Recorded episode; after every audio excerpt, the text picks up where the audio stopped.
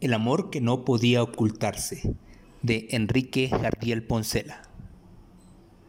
Durante tres largas horas hice todas aquellas operaciones que denotan la impaciencia en que se sumerge un alma. Consulté el reloj, le di cuerda, volví a consultarlo, le di cuerda nuevamente y por fin le salté la cuerda.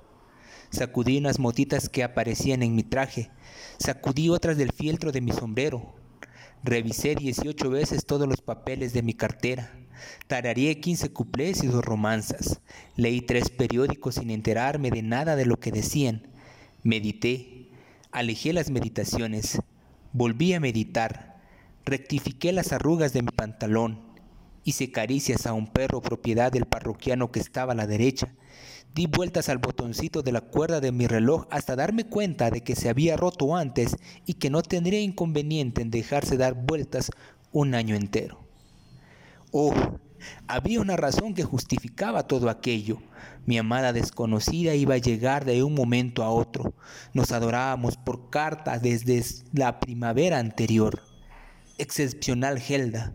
Su amor había colmado la copa de mis ensueños, como dicen los autores de libretas para zarzuelas. Sí, estaba muy enamorado de Gelda. Sus cartas llenas de una gracia tierna y elegante habían sido el hogar geométrico de mis besos.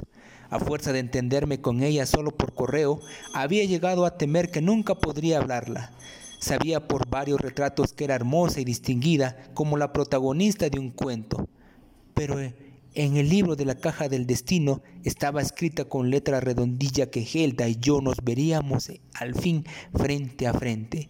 Y su última carta, anunciando su llegado y dándome cita en aquel café moderno, donde era imprescindible aguantar a los cinco pelmazos de la orquesta, me había colocado en el imperio, primer sillón de la izquierda. Un taxi se detuvo a la puerta del café. Ágilmente bajó de él Gelda, entró, llegó junto a mí, me tendió sus dos manos a un tiempo con una sonrisa celestial y se dejó caer en el diván con un chic indiscutible. Pidió no recuerdo qué cosa y me habló de nuestros amores epistolares, de lo feliz que pensaba ser ahora, de lo que me amaba. También yo te quiero con toda el alma. ¿Qué dices? me preguntó. Que yo también te quiero con toda mi alma. ¿Qué? Vi la horrible verdad. Gelda era sorda. ¿Qué? Me apremiaba. Que yo también te quiero con toda mi alma. Repetí gritando. Y me arrepentí enseguida porque diez parroquianos se volvieron para mirarme evidentemente molestos. ¿De verdad me quieres? preguntó ella con esa pesadez propia de los enamorados y de los agentes de seguros de vida. Júramelo, te lo juro. ¿Qué? Te lo juro. Pero dime que juras que me quieres, insistió mimosamente. Juro que te quiero, vociferé. Veinte parroquianos me miraron con odio. ¡Qué idiota! susurró uno de ellos. Eso se llama amar de viva voz. Entonces, siguió mi amada ajena aquella tormenta, ¿no te arrepientes de que haya venido a verte? De ninguna manera, grité, diciendo arrastrarlo todo porque me pareció estúpido sacrificar mi amor a la opinión de unos señores que hablaban del gobierno. ¿Y te gusto? ¡Mucho! En tus cartas decías que mis ojos parecían muy melancólicos. ¿Sigues creyéndolo así? Sí, grité valerosamente, tus ojos son muy melancólicos. Y mis pestañas, tus pestañas largas y rizadísimas. Todo el café nos miraba. Habían callado las conversaciones y a la orquesta y solo se me oía a mí. En las cristaleras empezaron a pararse los transeúntes. Mi amor te hace dichoso, dichosísimo. ¿Y cuándo puedes abrazarme?